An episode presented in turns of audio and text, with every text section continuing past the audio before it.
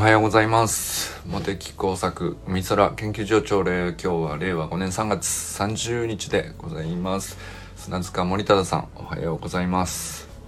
昨日ちょっと砂塚さんとトップスピンさんのお話を盛り上がってしまったんですけどあのそうそうトップスピンさんっていうのはインスタのアカウントの名前なんですけどあの橋の学校の YouTube にも出られててえっと悦子さんですね。あのテニス社会人テニスのチームを運営されてる方なんですよね。でなんかすごいご自身でもホームページすごいしっかりされてて。どうなんだろう。テニスのオンラインスクールみたいのをやってらっしゃるのかな。なんか多分すごくご自身でこういろいろ運営する知識がある感じだったと思うんですよね。でオンラインスクールにもその後 YouTube にコラボ出演された後ぐらいに入ってきたのかな。それでもうそれ以降すごいなんですかねうんご自身のテニスに関するトレーニング理論っていうのはもう土台がしっかりある感じでしたよね。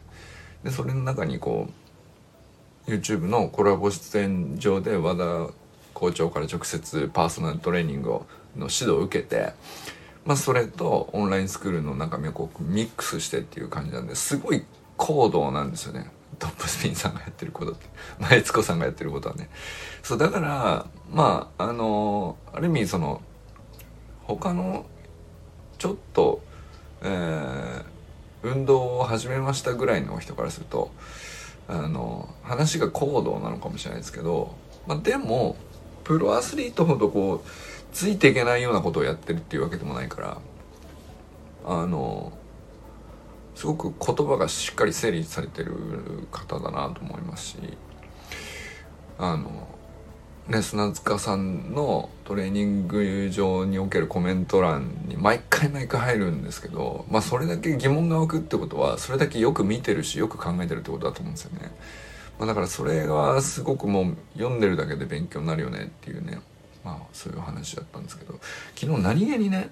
あの えっとそう最後ジョコビッチ選手のあの食事生まれ変わる食事の本をちょっと紹介したんですけど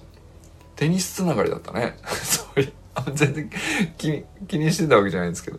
でさなんか途中でそのゆかさんのこれ全然関係ない文脈だったんだけどさたまたまなんですけどゆかさんはゆかさんでそのコーチングに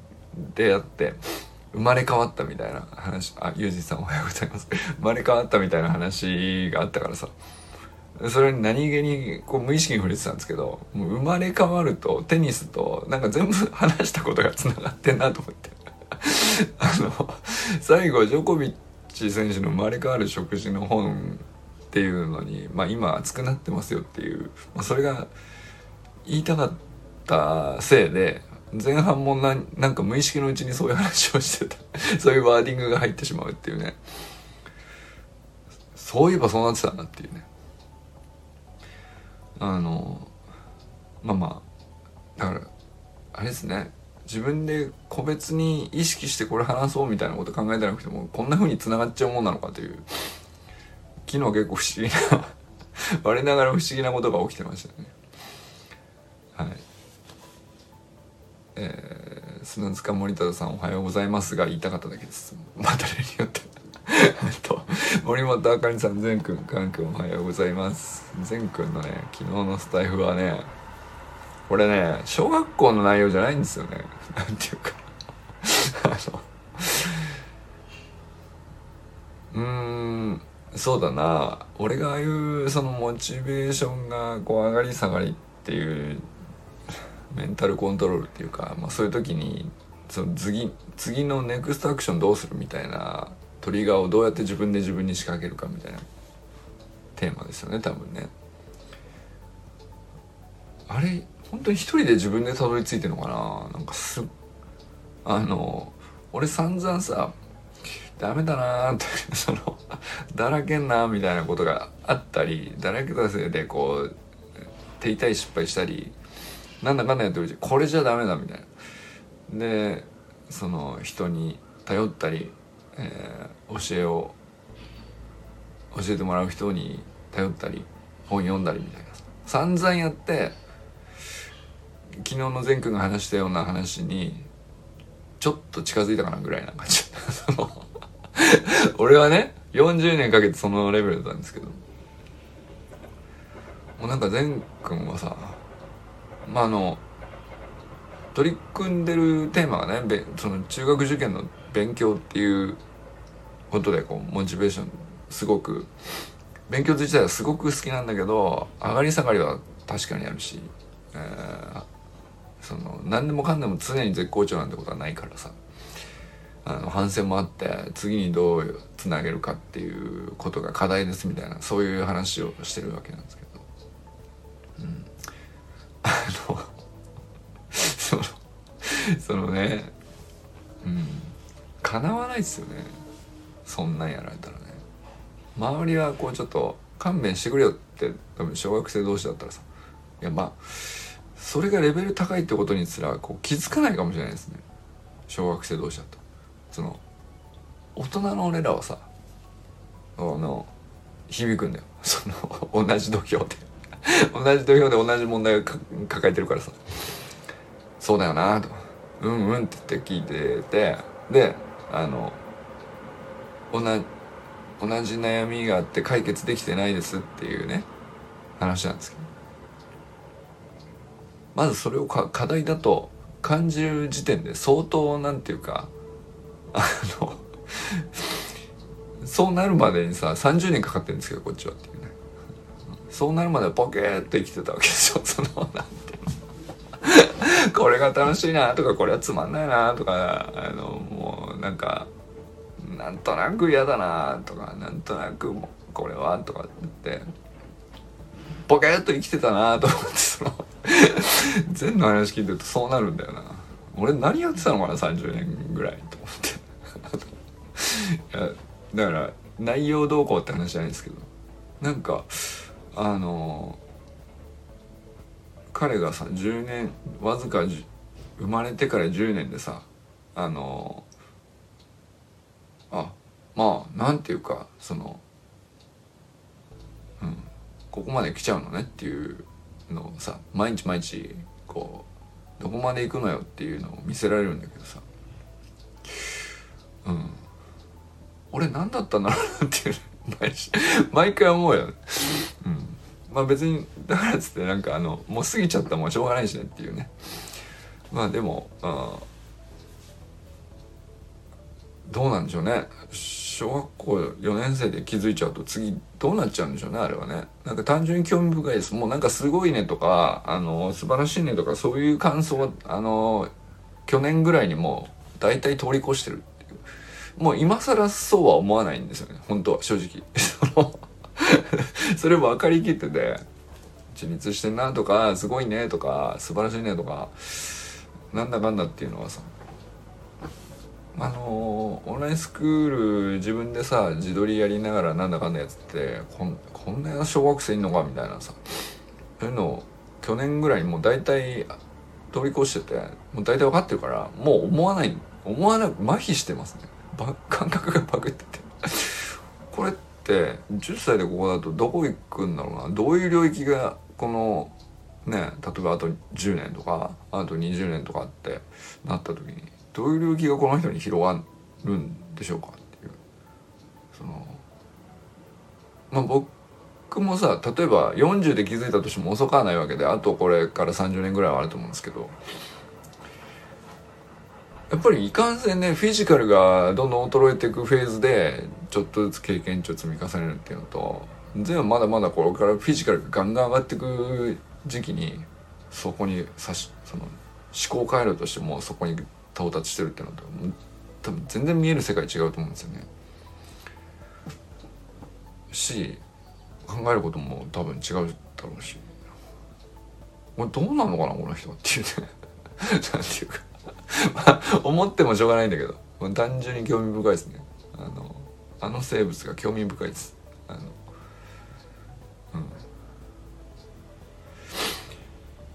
とか言ってまた2人目であのずっととどまってしまうパターンですね、えー、山本健太さんおはようございます。えー、清水信之さんおはようございます。ああのー、昨日ねジョコビッチ選手がえーと「生まれ変わる食事」っていう本を出しててそれがすごい面白いって話をした時に、えー、ビーガンっていうビーガンだと思ってましたってコメントくれたんですけど実際調べたらさジョコビッチビーガンで調べたらめちゃくちゃたくさん出てきてジョコビッチはビーガンであの、えー、菜食主義になってからあの調子を取り戻したみたいな記事めちゃくちゃたくさんあるんですよね。すごいびっくりしてね。そのちょっとたまたまその誤解を生んだ記事があってそれが、うん、たまたま清水さんの目に留まったぐらいの話なのかなと思ってどれどれと思って。調べたらめっちゃもうその Google のさトップから10記事ぐらい全部それなのよ。なんか。どういうことって。よくわかんないですけど。ああなるほど。かなり一般的な世間の認知としてビーガンだと思われてるんですね。っていうことが発覚して。これはあのまあ本人が著書で書いてる食事のメニューが僕は正し確からしいんじゃないかなと思うんですけど、まあ、その前提に立つとですね逆にその記事はどこかで何かあの誤解をされたのか誤解した人の言葉をみんなが信じてそれでこう孫引きというか、えー、そういうふうにこう広まっていったのかなっていうまあいくつかその誤解が広がる経路っていうかさ情報の伝達の経路なんですけどこれはどういうことなんだろうなと。これちょっと話それてるんですが 面白いなと思って。でまあ実際そのジョコビッチ選手の本「生まれ変わる食事」っていう本にはあの確かにビーガンっぽいと勘違いされそうなあのメニューだなとも思われる節もあるんですよ。これ実際。これなぜかっていうと朝食昼食まあブレックファストランチですね。要するにこう比較的外部の人が目にしやすいってことなのかもしれないですけどうーんまあその辺って要するにほぼうん確かに、えー、食物繊維の部分が多いんですよね。肉が出てこない確かに。でジョコビッチ選手のこの本で言ってるのはタンパク質っていうのは基本的にその夜寝てる間に肉体を修復するために必要な栄養素だから夜ディナーにとるんだと夕食にとるんだというふうに記述されてますここの本では。で実際その夕食にはそのサーモンだとかあのビーフだとかチキンだとかあのガンガンそのお肉が出てくるんですよお魚も出てくるし。ただその朝食とかご昼食まではそのナッツだとかあのグルテンフリーのパスタだとか。まあだからその午前中お昼間昼間の間は必要なのは糖分と炭水化物。まあ炭水化物もまあ糖分か結局ね。だからその血糖値を急激に上げすぎない糖分を糖質をどうやって上手にとってでまあ腸の腸内環境を乱さないようにその適切な炭水化物の取り方をどうするかっていう組み立て方をしているっていう、まあ、そのために、えー、まあやっぱりその食物繊維はすごく多くなりがちだから見た目としてはサラダボールみたいな感じになるんだというふうに書いてあるんですよね。そうするとまああのパッと見朝食とかランチとかその明るい時間帯に人目に触れるようなところで食べるものが多分ですけどあのあれ肉入ってないじゃんってなるんでしょうね。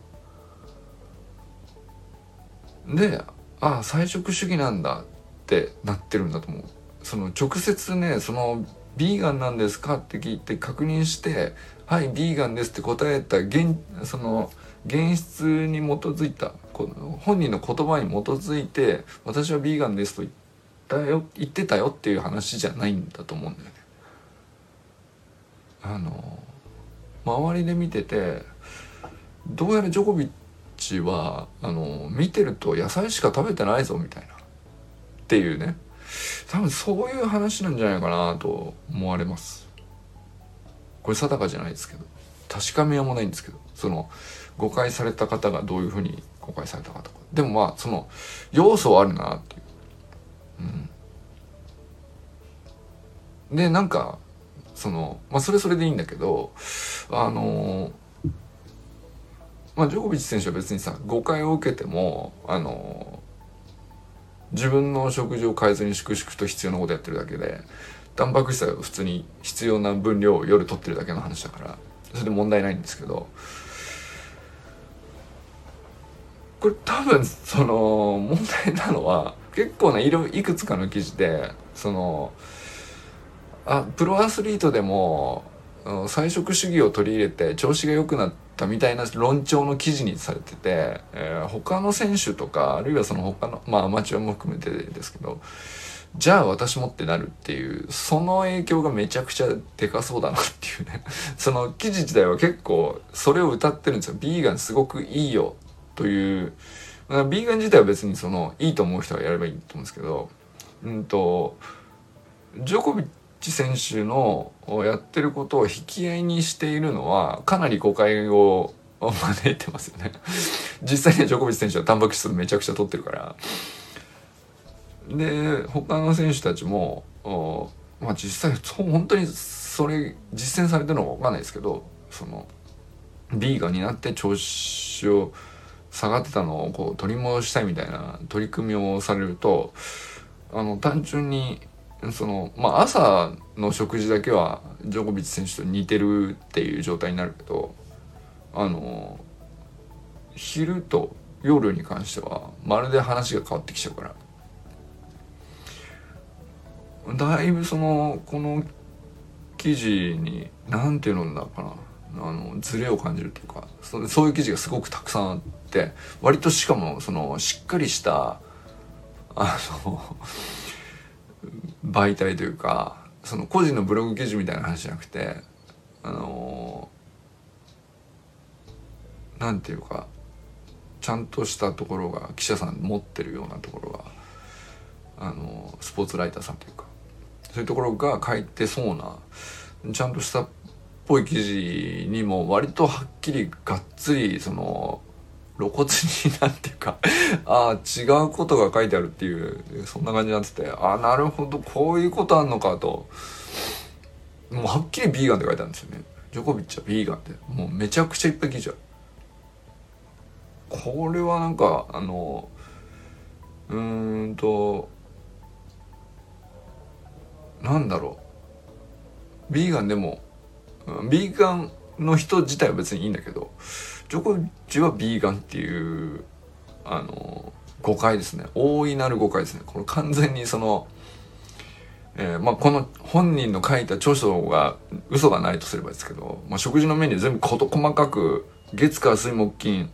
えー、要するに練習メニューがどういう風な量であるかとか、えー、試合がある日かない日かとか、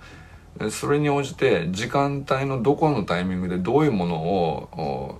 何のために取り入れているのかっていうのがすっげえ事細かく書いてあるんですよ。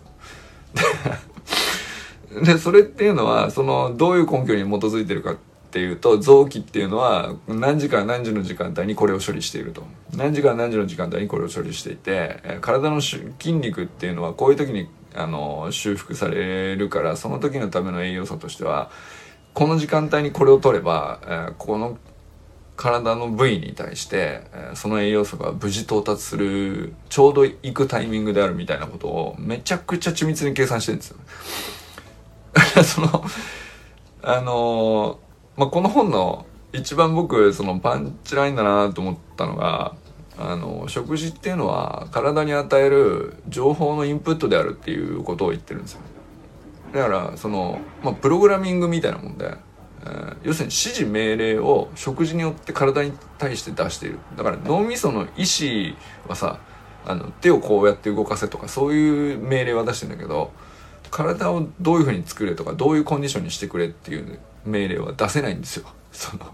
自律神経で勝手に動いてるから。でそれを唯一できるのが食事であると。だからその食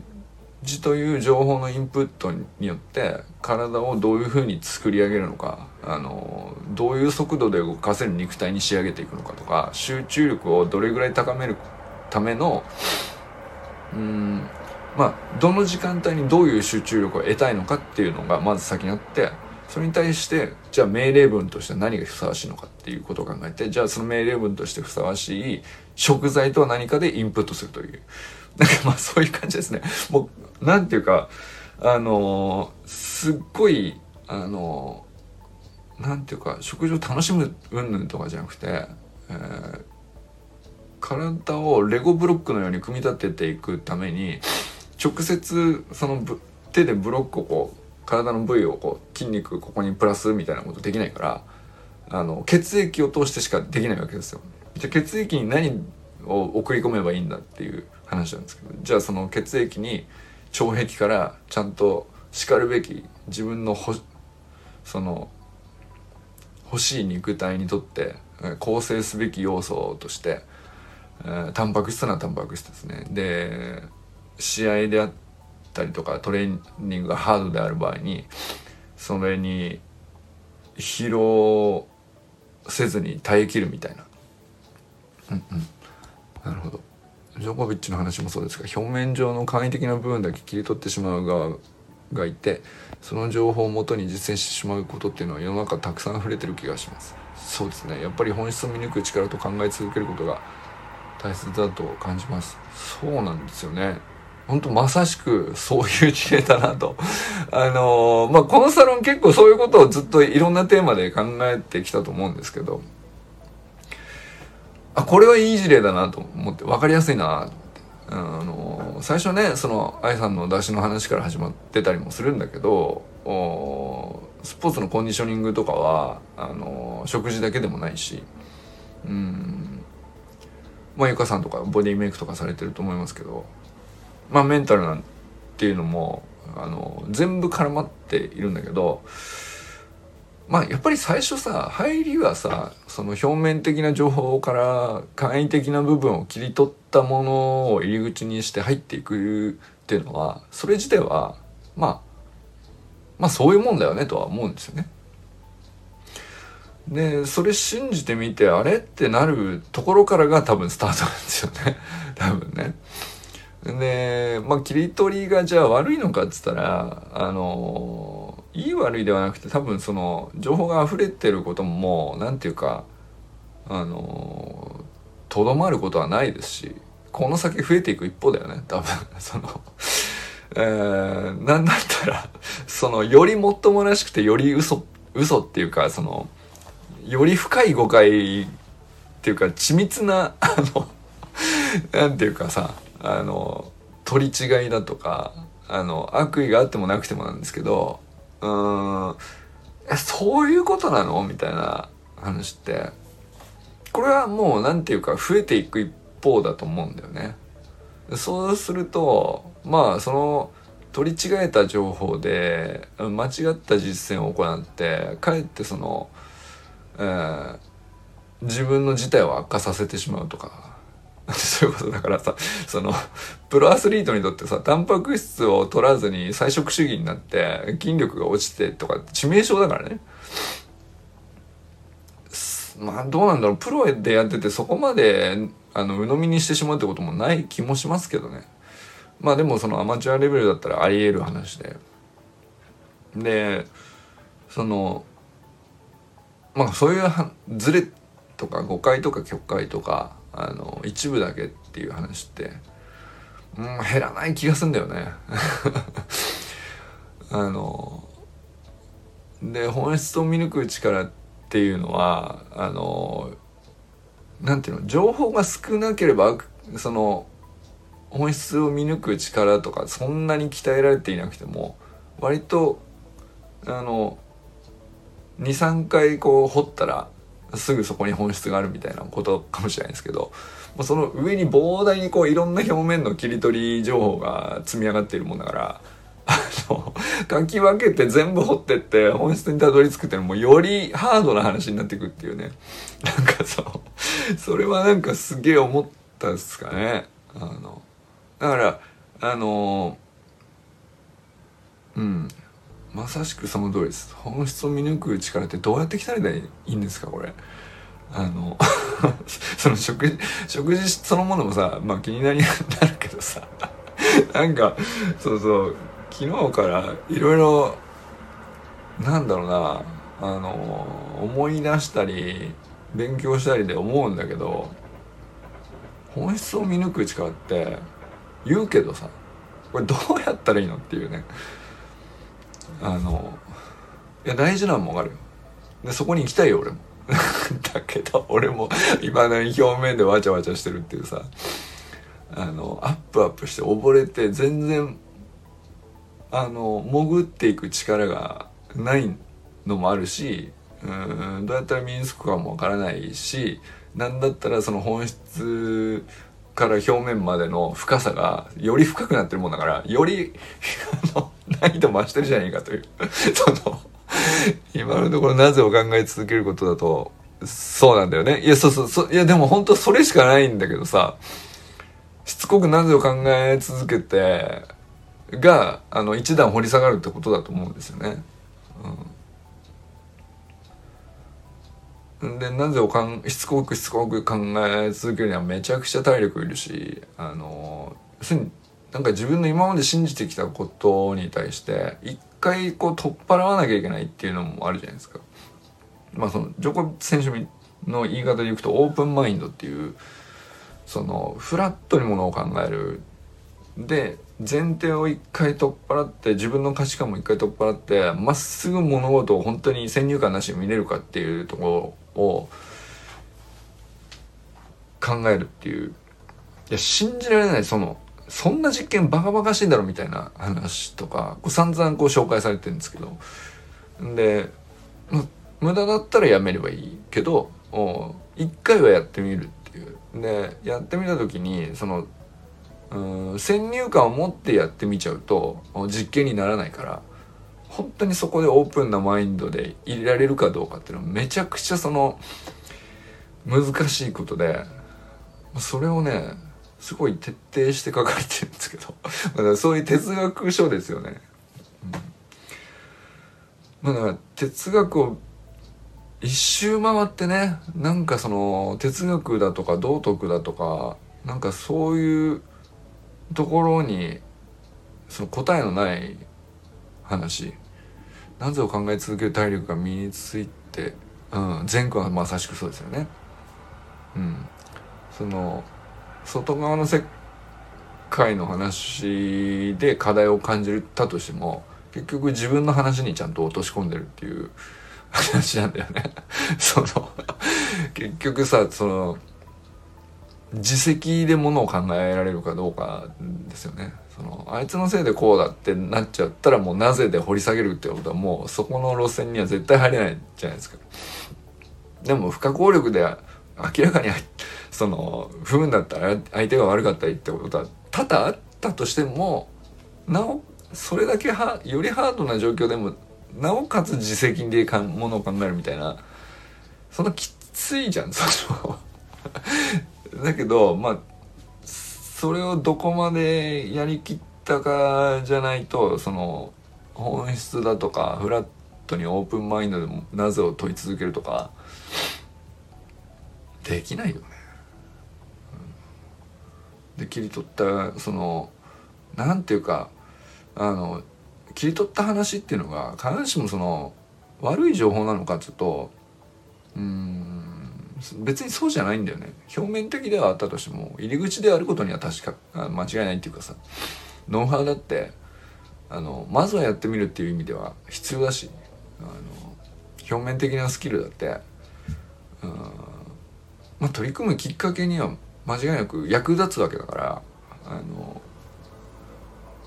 なんていうかそれがさ邪魔なもので良くないものっていう話では決してないんだけどその奥にちゃんと何かあの本質に至るまでにはあのそういうスキルだとかノウハウだとかが便利で高度化すればするほど本質からものすごく遠ざかってるっていう自覚を持ってるかっつうと むずいよね。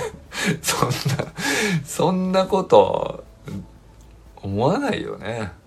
うん、だってさそのジョコビッチ・ビーガンの記事まあ何か一つググって見てみてほしいんですけどほんと綺麗にしっかりまとまってんです。であのなんだったら記事によってはあのとてももっともらしい理屈とか論理的にこうだからこうっていうねそのまあ一面的に間違ってないっていうかさあのその側面は確かにあるしそういう効果をジョコビッチが言ってないわけじゃないっていう。あのだから嘘じゃないのよ。だから悪意のある嘘とかじゃないわけ。すごいライターさんなりにしっかり調査されてるんだと。思うだからその悪質なあの質の悪い記事とかじゃなくて、えー、品質の高い記事なんですよ。ここにね そのここになんていうか溝の深さを感じるというか。うん。えー、清水さんのコメント一言コメントだけで、えー、ハマりすぎております。全然すみません。この辺にしておきます。寺石ゆかさんおはようございますえー、中村修平さんおはようございます。山田友人さんお待たせしました。もう、何、何分待ちました？おはようございます。待ってないか。あの、そろそろ診察です。もう診察か。あの、すいません。俺も行かなきゃ。ちょっと俺も出かけなきゃいけないんですよ。えー、中島明さんおはようございます。佐藤直くんおはようございます。小山愛さんおはようございます。ということでね、今日は、今日も一日、どなたと 笑いますでしょうか今日はこの辺にしときます。じゃあね、良き一日を。